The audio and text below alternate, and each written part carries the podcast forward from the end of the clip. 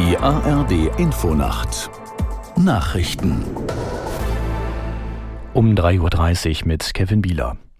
In den Niederlanden ist der Rechtspopulist Wilders Gewinner der vorgezogenen Parlamentswahl. Nach den jüngsten Prognosen kommt seine Partei PVV auf 35 der 150 Sitze im Parlament.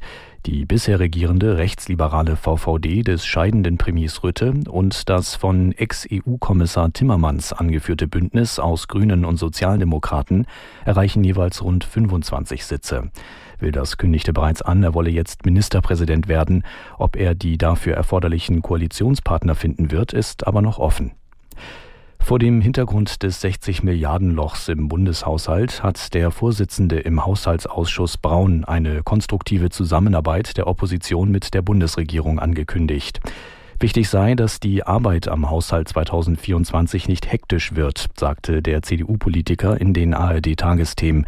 Es werde sicher notwendig werden, noch einmal Fachleute zu befragen. Die Expertenanhörung jetzt zum Urteil hat so viele Herausforderungen deutlich gemacht, dass ich sehr dafür plädiere, dass wir so schnell wie möglich, weil wir Sicherheit haben wollen für die Bürgerinnen und Bürger, welche Leistungen in Zukunft neu erbracht werden können, schaffen. Aber auch wenn das ins nächste Jahr geht, dass der neue Haushalt erst Anfang des Folgejahres verabschiedet wird. Da können alle Leistungen auch weitergeführt werden. Also da passiert nichts Dramatisches. Der Vorsitzende des Bundestagshaushaltsausschusses Braun.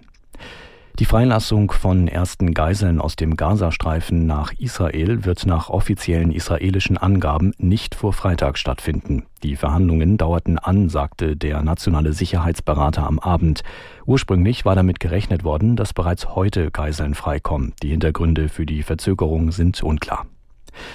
In Berlin setzen die Lokführergewerkschaft GDL und die Bahn heute ihre Tarifverhandlungen fort. Im Mittelpunkt steht die Forderung der Gewerkschaft, die Wochenarbeitszeit für Schichtarbeiter von 38 auf 35 Stunden zu senken, bei vollem Lohnausgleich. Aus Berlin Johannes Frevel. Da der Arbeitgeber Verhandlungen über den Einstieg in kürzere Wochenarbeitszeiten zunächst ablehnte, hatte die GDL ihre Mitglieder in der Vorwoche 20 Stunden lang zum Warnstreik aufgerufen. Am Freitag hatte die GDL für den Fall des Scheiterns der Tarifrunde eine Urabstimmung eingeleitet.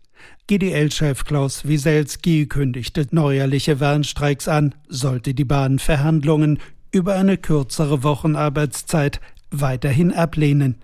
Das Wetter in Deutschland. Am Tage im Süden meist trocken, im Norden zum Teil kräftige Schauer, 2 bis 13 Grad, in der Nordhälfte stürmisch.